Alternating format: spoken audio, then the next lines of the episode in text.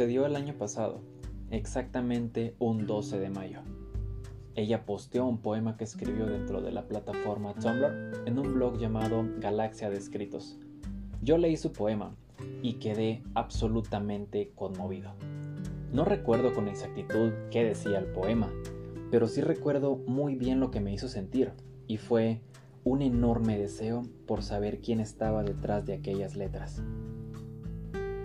En ese mismo instante busqué su número en el grupo de WhatsApp donde estábamos todos los escritores del blog y le escribí.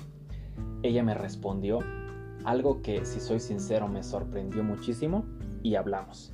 Esa noche hablamos de atardeceres, hablamos de la arena blanca de su isla, hablamos de música, hablamos de la naturaleza, hablamos de libros, principalmente un autor español que ambos admiramos muchísimo llamado Marwan. Yo tenía clara una cosa, y es que quería conocerla. No hay más, es, así de simple. Yo quería conocerla, quería conocer sus manías, quería saberme su canción favorita, quería saber ese primer pensamiento que recorría su cabeza apenas despertar, quería saber el por qué escribía. Y así las semanas transcurrieron. Una noche la llamé y desde entonces ya no me detuve. Cada día aprendíamos algo nuevo el uno del otro. Yo conocí a su artista favorito llamado José Madero. Eh, también me habló sobre su profesión. Ella es psicóloga. Me habló de ese mundo tan maravilloso que es la psicología. Me habló de la risa de los niños, de su ambiente laboral, de, su carrera, cómo, cómo fue el estudiar afuera de casa, ¿no? El sacrificio de sus padres. Todas esas cositas que son pequeñitas, ¿no? O sea, que, que, tú, te interesas en conocer de la otra persona, dejando a un lado lo físico, dejando a un lado lo material, tú te interesas en saber las historias de esa persona. Y nosotros estábamos justo en ese punto. Yo quería conocer más sobre ella y todos los días aprendíamos algo nuevo. Todos los días había algo de qué hablar. Nunca nos quedamos callados. Siempre, siempre teníamos algo que hablar. Y así, súper rápido, pasó un mes, era un 14 de junio. Y yo, esa, esa noche tuvimos una videollamada. Estábamos, yo estaba súper nervioso, ¿no? Porque era una videollamada. Obviamente yo estaba muy nervioso. Y, quería hacerle la pregunta. Esa, esa pregunta por la cual muchas veces las personas le tiemblan las piernas. O sea, tú te, tú te planteas preguntarle a una persona, oye, ¿quieres ser mi novia? Y es que se te hacen de gelatina las rodillas no sé, al menos en mi caso siempre fue así. Y, esa noche en concreto que teníamos la videollamada, yo lo sabía. O sea, yo quería hacerle esa pregunta porque estaba totalmente enamorado de la persona que era ella. No la había visto en persona, no había tenido contacto físico con ella, pero me bastaba el escucharla, el haberla escuchado todas las noches, el, el conocer sus historias, su forma de ver al mundo, de escribir. Todas esas cositas a mí me enamoraron y yo estaba seguro de que quería hacerle esa pregunta. Así que esa noche, eh, antes de la videollamada, yo cogí una hoja en blanco acá de mi habitación, cogí un marcador negro y escribí, ¿no? ¿Quieres ser mi novia? Y ya está, ¿no? Empezó la videollamada, hablamos, todo fresco, y de repente yo le digo, oye Carla, te quiero hacer una pregunta, ¿no? Y yo pues me coloco, o sea, eh, me coloco la hoja delante de la cámara, ¿no? Y le digo, léela, ¿no? Ella leyó la pregunta y se conmovió muchísimo. Estoy, quizás por la cámara no lo pude ver, pero sus ojos se pusieron súper llorosos.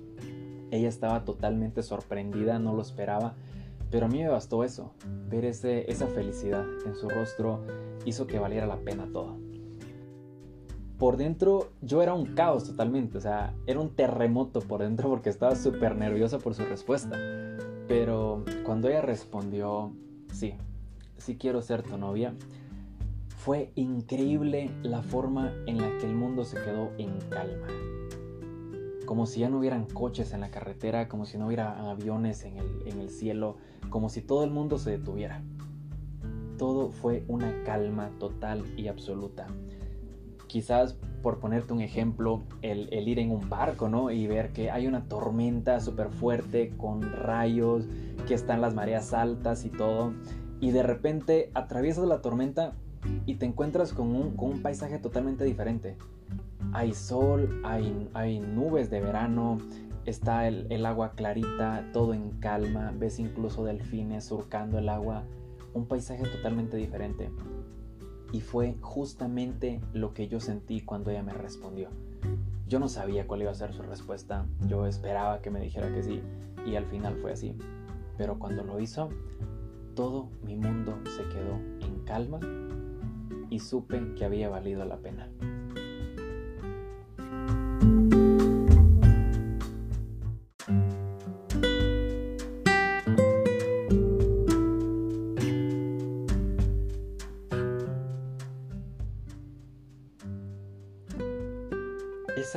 Que le pedí que fuera mi novia y me respondió con un precioso sí, yo dormí entre nubes, la noche más tranquila de mi vida. No hubieron pesadillas, ni insomnios, ni fantasmas del pasado golpeando el cristal de mi ventana. Y así las semanas seguían transcurriendo y yo todos los días me enamoraba un poco más de ella. Todos los días me sorprendía con algo nuevo, con alguna historia, con alguna canción, con alguna anécdota de su familia. Y es que yo estaba encantado de escucharla, yo, yo amaba escuchar sus historias, yo me quedaba en silencio y simplemente la escuchaba. No hay más, o sea, así de simple, yo solamente la escuchaba y yo era la persona más feliz del planeta con solo escucharla. Y aquí me gustaría contarles eh, sobre una charla que mantuvimos una noche, una de las tantas noches en las que nos llamamos, ¿no? Nosotros tuvimos una charla y es que ella me dijo algo que hasta la fecha sigue teniendo impacto en mi vida. Y fue un impacto bastante positivo. Ella me dijo, me gustaría verte escribir. Yo recuerdo que me quedé sorprendido cuando ella me dijo eso y, y quería saber el origen de esas palabras. Y le pregunté, ¿por qué quisieras verme escribir? Ella me respondió, porque me intriga tu mirada, porque quiero conocer la forma en que tomas tu libreta y creas versos. Yo después de escucharla me quedé, yo creo que me quedé sin habla. Yo creo que me quedé varios segundos en silencio porque ella me hizo sentir tan especial, como si yo fuera un extraterrestre, como si yo no perteneciera a este planeta, como si fuera de otro universo. Y, no lo digo esto de chiste, simplemente quiero expresarles de alguna forma que ella me hizo sentir una persona tan única, y si soy sincero con ustedes que me escuchan, si soy sincero con mi pareja y si soy sincero conmigo mismo, era la primera vez que una persona me hacía sentir algo así de bonito. Me hacía sentir tan especial. Era la primera vez en toda mi vida. Yo pensaba, qué afortunado soy. Qué dicha tan grande la que tengo de que mi pareja desee conocerme hasta ese punto. Y no solo lo que muestro al mundo, sino más importante aún lo que no le muestro al mundo, lo que hago cuando nadie me ve, lo que hago acá en mi habitación, frente a mi ordenador, frente a mi libreta. Este, este pequeño mundo, este pequeño universo de bolsillo desde el cual yo creo los poemas que comparto al mundo. Y para mí creo que tuvo muchísimo significado que ella tuviera ese deseo de conocerme y de conocerme eh, tan a profundidad. Yo creo que esa, esa charla que mantuvimos esa noche tuvo demasiado impacto en mi vida. Ha tenido un impacto positivo en mi vida y, y me siento muy feliz de poder contarles esto, porque me gustaría que piensen y que aspiren a tener una pareja así, que, que, los quiera conocer tal y como son, no solamente lo que muestran al mundo, sino principalmente y quizá más importante, lo que no muestran al mundo. Después de que ella me expresara esas palabras, yo realmente me motivé muchísimo para seguir escribiendo. Y empecé a escribir más y más, todos los días un poquito más. Empecé a leer más libros de poesía, empecé a escuchar más canciones que me motivaran a escribir. Y yo creo que empecé a ver la poesía no solo como un hobby, no solo como un pequeño talento que tenía. Lo empecé a ver como lo que es ahora, como mi vida, mi vida entera prácticamente. Y yo creo que ese cambio tan radical en mi perspectiva, yo creo que se lo debo a ella, a esa charla que mantuvimos esa noche, que realmente hizo un clic gigante en, en mi cabeza y en mi corazón. Y realmente estoy muy feliz de poder contarles esto. Realmente estoy muy, Me siento muy bien, me siento pleno al poder contarles esto. Y si hay una frase con, la que me gustaría terminar este episodio, es una que escribí hace muchísimo tiempo que nunca le compartí a mi pareja, pero acá lo hago y es la siguiente. Ella no solo me estaba curando las alas, también estaba volando conmigo.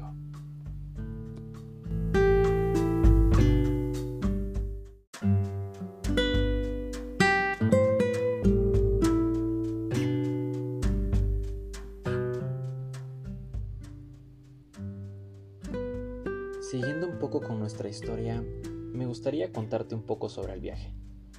Ese viaje que me cambió la vida. Ese viaje que le dio un giro de 360 grados a todas las creencias que yo todavía tenía sobre el amor. Ese viaje que, te puedo decir, es la mejor experiencia que he tenido en mi vida. La mejor aventura, mis mejores sonrisas y los recuerdos quizá más bonitos que tengo están ahí en esa isla, en Cozumel está en la arena blanca, en la sonrisa de mi prometida con su familia, en las calles, en toda esa convivencia que tuvimos. Mis mejores recuerdos están allá. Y acá te quiero comentar un poco todas las cuestiones que tuve que superar para poder llegar con ella y poder finalmente, después de tantos meses, conocernos.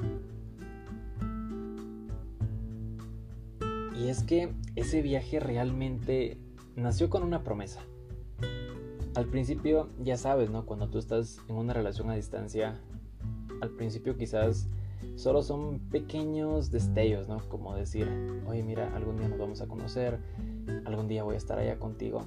Pero yo realmente lo veía como algo posible. Y los dos era algo mutuo porque los dos hablábamos como si ese primer encuentro realmente fuera, fuera posible. A pesar de que la pandemia estaba en un punto crítico, tanto en Guatemala como en México, los casos aumentaban, al igual que las muertes. Entonces yo creo que en esas fechas pensar en un viaje así era muy descabellado.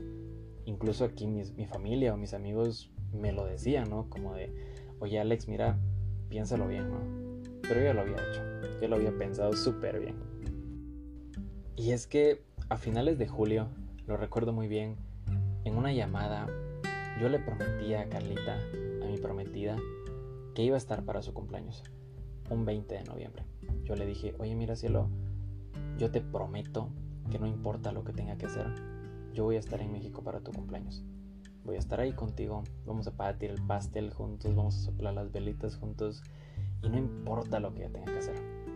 Así tenga que irme corriendo para México, yo voy a estar allá. Y le hice una promesa. Y yo realmente me considero alguien que cumple las promesas. Entonces yo sabía que lo tenía que hacer posible que lo teníamos que hacer posible. Entonces, puedo decirte que, el verdadero núcleo del viaje, lo que realmente le dio vida, fue esa promesa que le hice. Y así empezó la planeación. Empezamos a buscar los precios de los hoteles, de los buses, las rutas, eh, el avión, ¿no? el precio del boleto, los requisitos para la visa, para el pasaporte. Y precisamente el pasaporte fue lo primero que saqué. Eso fue aproximadamente septiembre que yo tramité mi pasaporte acá en el Instituto de Inmigración Guatemalteco. Fue algo relativamente fácil. En cuestión de una semana yo ya había tramitado mi pasaporte, ya lo tenía. Entonces ya habíamos dado el primer paso. Ambos estábamos muy emocionados porque a pesar de que era un paso quizás pequeño, ya lo habíamos dado. Entonces sabíamos de que poco a poco nos estábamos acercando, ¿no? Posterior a eso, lo siguiente era la visa, ¿no? Tenía que sacar mi visa mexicana informándome me enteré de que tenía que poner una cita en internet para posteriormente ir a la sede de la embajada mexicana, ¿no? Entonces yo puse mi cita, a, los, a las cuantas semanas yo la tenía, por lo cual me preparé, preparé mi papelería, un formulario que tenía que llenar y llegó el día. Recuerdo que la cita fue un 11 de octubre, yo me presenté a la sede, llegué con mi papelería y dejé ahí toda la documentación. Me dijeron, bueno joven, mire, regrese dentro de una semana, ¿no? Le daremos respuesta en esa fecha, ¿no? Y te puedo decir de que fue la semana más larga de mi vida, porque yo estaba aterrado, yo estaba asustado, yo estaba nervioso, yo no sabía si, si realmente me la iban a dar, ¿no? Yo estaba así súper tenso porque, o sea, todo dependía de lo que ellos me dijeran. el viaje dependía de lo que me dijeran esas personas. Finalmente la fecha llegó. La semana transcurrió y yo me presenté a la sede. Con, con, los nervios a flor de piel, me presenté a la ventanilla con el joven que me atendió y me dice, lo siento señor, pero su visa ha sido negada. Yo solo te puedo decir que salí de ese lugar devastado, como si me hubieran arrancado un pulmón, como si me hubieran arrancado la mitad del cuerpo. Yo salí súper triste porque nosotros creíamos de que era la, única alternativa para cruzar a México. Entonces mm, yo salí muy triste y yo no sabía qué hacer, no sabía ni cómo decírselo. Al final la llamé y se lo dije, me eché a llorar en la calle. Cuando llegué a mi casa seguí llorando porque yo no me lo podía creer, porque cumplía con todos los requisitos, entonces yo no entendía por qué me la habían negado. Pero al final de cuentas dijimos, bueno, mira, hay otras formas, tiene que haber otra forma. Y así, esa misma tarde, a pesar de que yo estaba hecho un manojo de lágrimas, yo empecé a investigar en Facebook, en Internet, y me enteré de que en la frontera te daban un pequeño permiso con el que podías entrar a territorio mexicano, no por cierta cantidad de días. Entonces yo dije, ok, esta es nuestra última carta. Se lo comenté a, Carlita y le dije, oye cielo, mira, tenemos esta opción, es nuestra última carta, tenemos que jugárnosla, ¿no? O sea, tenemos que hacer lo posible. Y así lo hicimos. Recuerdo que en el trabajo yo pedí una semana de vacaciones y pues el viaje ya está consolidado yo empecé a preparar mis maletas, empecé a preparar mi dinero, la papelería que tenía que llevar a la frontera y todo lo que posiblemente iba a necesitar en el viaje, lo preparé. Y así, esa noche del 16 de noviembre llegó. Mi madre y mi prima fueron a dejarme a la estación de bus. Recuerdo que a mí se me salieron las lágrimas cuando me despedí de mi madre porque sabía que no la iba a ver en un tiempo y pues realmente le iba a extrañar muchísimo y fue una despedida muy conmovedora porque recuerdo muy claro que ella me dijo, mira hijo, si siente de que ella es, que ella es la mujer, ve por ella. Y ya está, ¿no? Ve por ella, solamente ten mucho cuidado y siempre eh, mantente contacto conmigo, ¿no? Cosas de madres, ¿no? Yo creo que las madres son las personas más sabias del universo. Y así me lo dijo, yo me eché a llorar, me despedí de ella con un fuerte abrazo y me subí a la estación de bus. Lo abordé y así a las nueve y media empezó la verdadera travesía para llegar a Cozumel, México.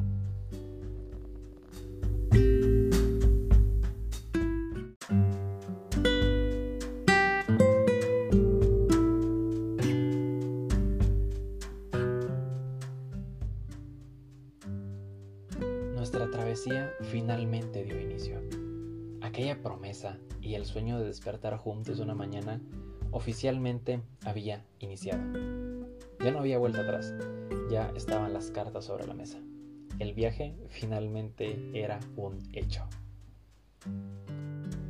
Y así, 600 kilómetros después, dos buses y casi 15 horas en bus, yo llegué a la frontera con México, totalmente cansado yo tenía muchos deseos de dormir y dormir durante muchas horas, pero me topé con la sorpresa de que ese mismo día que llegué podía tramitar la tarjeta, esa tarjeta que, que me daría el acceso a México. Y es que yo me había informado y me habían dicho de que esa tarjeta solamente la daban por las madrugadas, por lo que en mis planes estaba buscar un hotel en la frontera y quedarme a dormir ahí y a la mañana siguiente, o mejor dicho, a la madrugada siguiente, tramitar mi tarjeta, pero me topé con la sorpresa de que aún habían números, o sea, aún estaban dando pases para que las personas la tramitaran. Entonces, pues yo no lo esperé más, yo no lo pensé dos veces y me fui a hacer mi cola. Ahí pregunté con las personas y me dijeron, sí, acá es la cola, ¿no? Entonces yo me quedé ahí y pues dije, ok, ya estoy acá, ya no hay vuelta atrás, o sea, hoy tengo que tramitar sí o sí mi tarjeta.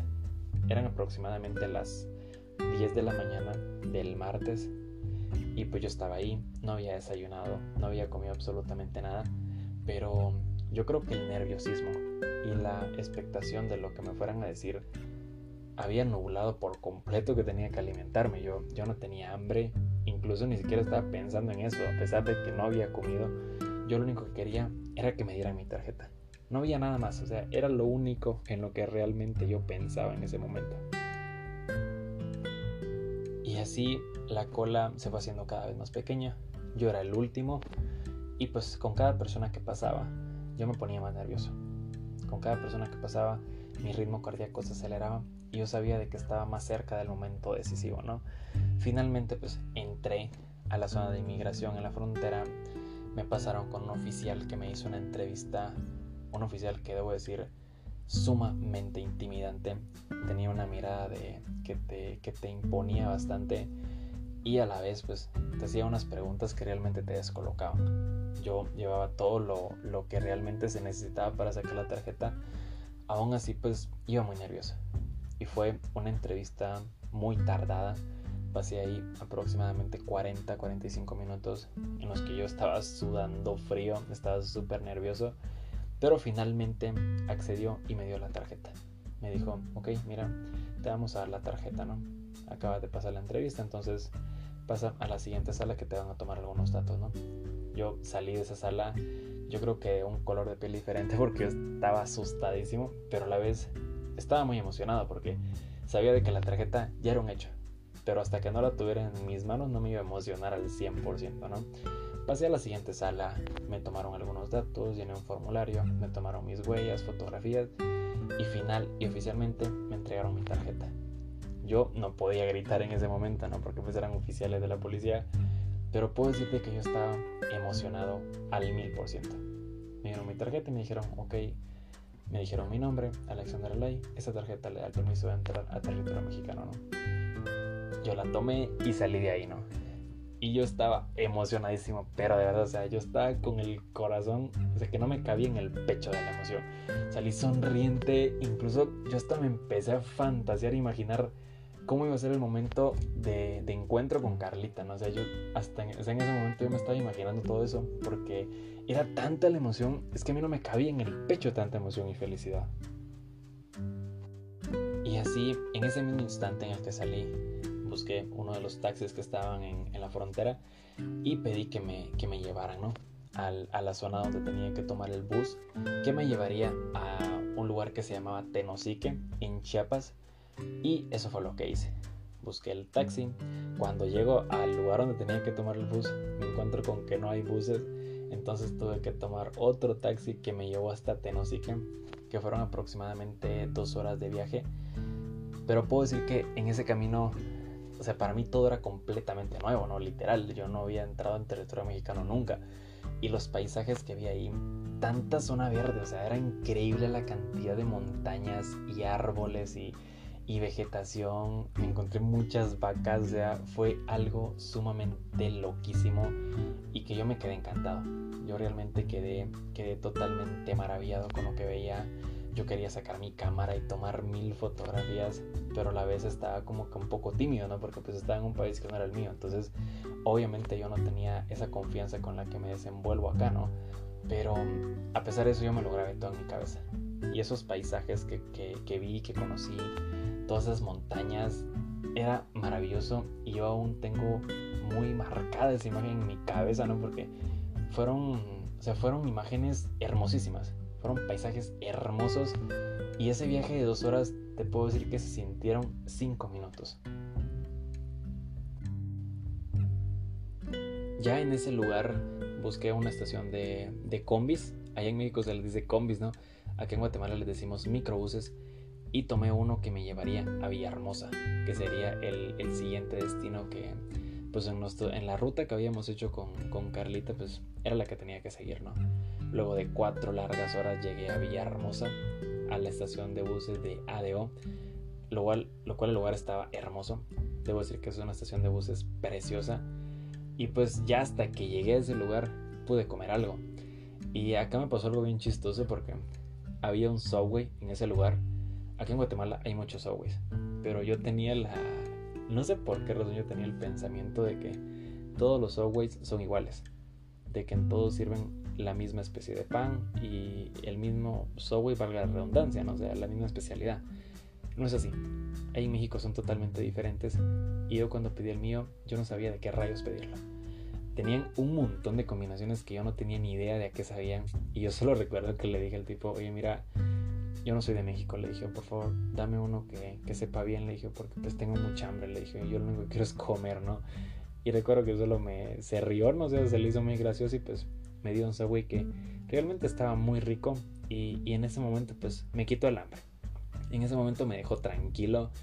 Eh, después de eso tenía que esperar mi bus que salía a medianoche, por lo que estuve ahí aproximadamente casi cuatro horas me la pasé leyendo, escuchando música y yo solo quería que las horas pasaran. O sea, yo solo quería subirme al bus y por favor que me llevaran a Playa del Carmen lo más pronto posible. Finalmente llegó la hora, el bus salió a medianoche y pues fue un viaje relativamente corto. Y digo corto porque me dormí en gran parte del viaje. Yo creo que ya el cansancio que traía de, del, viaje, anterior, ¿no?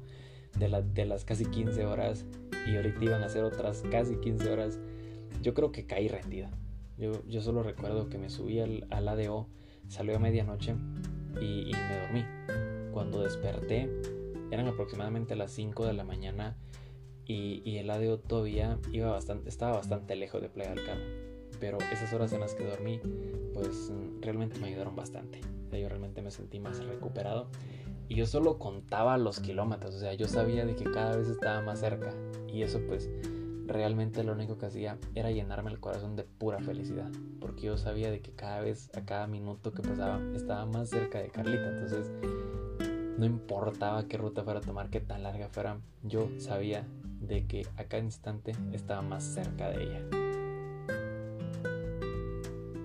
Debo decir también que en ese, en ese trozo de camino, ¿no? Desde eh, un lugar que se llama Chetumal hasta Playa del Carmen, hay unos paisajes preciosos.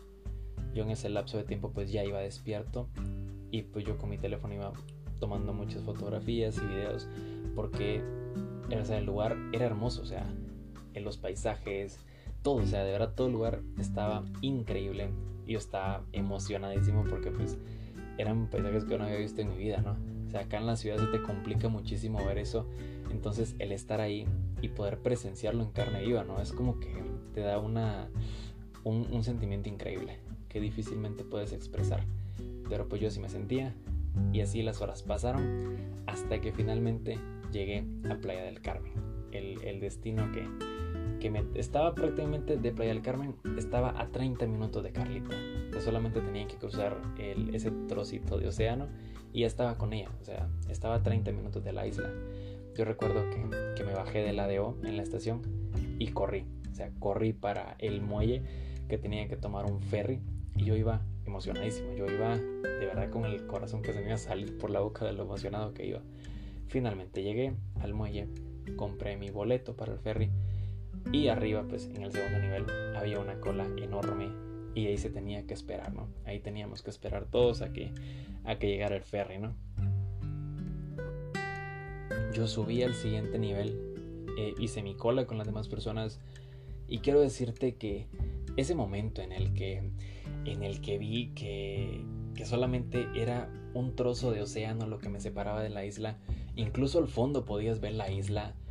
O sea, yo recuerdo que me contuve las lágrimas, porque me puse a recordar y dije, nosotros en julio, o sea, veíamos el viaje como un sueño y hoy estoy acá. Entonces yo no, yo no, era una emoción que no me cabía en el pecho. Yo estaba, pero súper feliz en ese momento y yo, yo quería abrazar a, cualquier persona que, que me encontrara, ¿no? De cualquiera que se me cruzara, yo le quería abrazar y decirle, estoy acá, ¿no? O sea, voy a conocer a, a mi novia, ¿no? O sea, ya voy a estar con ella, ¿no? Yo estaba con una emoción enorme y pues tomé mi asiento y yo no dejaba de emocionarme con el agua, o sea, por ver las olas de, del mar, o sea, saber que Cancún estaba súper cerca, ver los hoteles, ver a todas las personas con ese, pues con ese, como, ¿cómo decirte? Con ese ambiente caribeño, ¿no? Yo estaba súper emocionado, yo estaba pero de verdad emocionadísimo y solo estaba esperando que llegara el ferry. Cuando hacía a lo lejos pude ver que el ferry se estaba acercando, o sea, que venía un barco color amarillo y yo estaba que quería gritar de la emoción solamente porque obviamente había muchas personas, ¿no? Y pues me iba a dar como que pena. pero yo por dentro estaba saltando, estaba gritando, estaba llorando porque no me cabía en el pecho que estaba cerquísima de Carlitos, estaba más cerca imposible, ¿no? Finalmente el barco llegó y yo estaba ahí haciendo mi, cola, ¿no? Estaba ahí con, con, el resto de personas. Incluso hubo una señora que, que me habló, ¿no? Como que notó que yo no era de México y pues me habló un poco y ella me explicó cómo era todo el, cómo el asunto, ¿no? Cómo se seguía la cola, se dejaba la mochila para que la revisaran y ya no, se subía al barco. Nosotros descendimos por una rampa, pero el agua, o sea, había mucho viento, entonces el barco, el ferry no podía pegar en el muelle. Yo realmente yo desconocía qué estaba pasando, yo, yo no tenía contexto sobre eso. Yo solo decía, oye, ya pégate, no sé, por favor, ya pégate al muelle, me quiero subir, brother, por favor, súbete ya, ¿no? Y el punto es de que el barco no pudo pegar al muelle. Y el barco se fue. Y todas las personas nos quedamos ahí desilusionadas. Y te puedo decir de que yo me quedé mil por ciento más desilusionado porque ese barco en el que yo me iba a subir y que me iba a llevar a los brazos de mi amada se fue de ese muelle. El barco se fue y yo no sabía qué estaba pasando, yo no entendía realmente qué estaba pasando porque el clima, o sea, había mucho sol, era un sol que te quemaba, pero el problema era, era de que había mucho viento, entonces el barco no podía pegar por las olas. Y yo le preguntaba a la señora y le decía, oye, mira, ¿qué está pasando? Le decía, o sea, ¿qué pasó con el barco? O sea, ¿va a venir otro? Y ella me decía, no, joven, ya no va a venir otro, o sea, ahorita es hasta mañana, ¿no? Para ellos era algo normal, ¿no? O sea, al decir, no, pues mañana, hasta mañana viene otro barco, ¿no? Pero para mí, o sea, fue como que, como que me arrancaran otro pedazo de cuerpo. O sea, porque el estar tan cerca de conocer a alguien y que te pase algo así, pues es que te acaba, o sea, realmente eso te, te, destruye el alma, o te hace llorar, ¿no? Y, nos, nos, regresaron a todos al segundo nivel y nos dijeron, ¿no? De que pues ya no iba a haber ferries ese día y que por el clima pues el barco no podía pegar, entonces que si al día siguiente las condiciones eran favorables, pues mm, se iba a proceder, ¿no? A que nos subiéramos todos, ¿no? Y que pudiéramos llegar a la isla. Yo solo sé de que yo me sentí la persona más sola del universo. O sea, me sentí triste, me sentí devastado. O sea, yo no podía creer lo que me estaba pasando de verdad. O sea, el, día exacto en el que yo llegué para, pues, para cruzar la isla, ese día el clima estaba terrible para los barcos. Entonces yo no podía cruzar. Y pues la verdad es que me costó aceptarlo. Admito que pasé como tres horas ahí caminando por el muelle en el que yo no me lo podía creer, ¿no? Pero pues empecé a pensar ya con cabeza fría. Le llamé a Carlita y le conté lo sucedido el problema de que pues yo no conocía nada del lugar. Yo no conocía hoteles, no conocía absolutamente nada de, los alrededores. Fue entonces cuando mi suegro me llamó y me dijo, oye mira Alex, te vas a quedar en casa de un amigo, ¿no? Es una persona súper confiable, entonces puedes quedarte ahí esta noche, ¿no? Para, para el día siguiente y pues ya mañana esperemos, ¿no? De que, de que ya haya barcos, ¿no? Y que ya puedas cruzar a la isla, ¿no? Yo a pesar de que estaba muy triste, pues obviamente acepté. Eh, me encontré con el amigo de él, un tipo súper recto y derecho, buenísima onda que realmente me trató de maravilla. Y esa noche pues dormí en su casa, ¿no? Me dieron comida en su casa, me trataron increíble. Yo es algo que, que de verdad pues quiero dar las gracias, ¿no? Y quiero, quiero resaltar de, de los mexicanos que son personas muy amables. son personas que, que si tienen apuros pues te ayudan y así pasó conmigo. Ese señor que se llama Roger me ayudó bastante, o sea, me trató como si, como si me conociera toda la vida, me dejó entrar a su casa, me sirvió comida, incluso me dio la habitación de su hijo para que durmiera. Y pues yo no me lo creía, o sea, esa confianza, ¿no? Y es un gesto que yo toda la vida voy a estar agradecido. Y pues eso pasó, ¿no? Esa noche dormí en casa de él y solo esperaba que al día siguiente pues las condiciones climatológicas pues me favorecieran un poquito, ¿no? Que no habían estado mucho de mi lado, pero pues estaba cerca, yo sabía de que realmente estaba a media hora de ella, de Carlita, entonces pues sabía de que no me tenía que, que desesperar, no tenía que perder la cabeza, sí o sí tenía que llegar a ella. Y así llegó la noche. Antes de dormir yo recuerdo que le pedí muchísimo las estrellas porque al día siguiente el clima estuviera mejor. Hablé con Carlita antes de dormir y pues yo creo que me dio mucha fuerza escucharla. Y pues yo me dormí un poco tranquilo. Y solo sé de que yo creo que quise por el cansancio, por el desgaste mental, ¿no? Como que caí rendido en esa cama. Y pues solo dormí con la esperanza de que al día siguiente ya estuviera en los brazos de, de mi amada, ¿no? Que pues a fin de cuentas era el propósito del viaje, ¿no? Pero pues esa fue una de las pequeñas complicaciones y acá te la cuento, ¿no? Realmente es algo que ahorita pues no me sabe mal contarte, realmente hasta me parece hasta cierto punto gracioso, pero en ese momento yo estaba que no me la creía. En ese momento yo estaba que ahora quería explotar de, de la rabia y de la tristeza, pero pues mm, yo creo que son pequeñas lecciones, ¿no? Creo que era parte de, del precio de, de conocer a la mujer que amo y pues yo estaba dispuesto a pagarlo.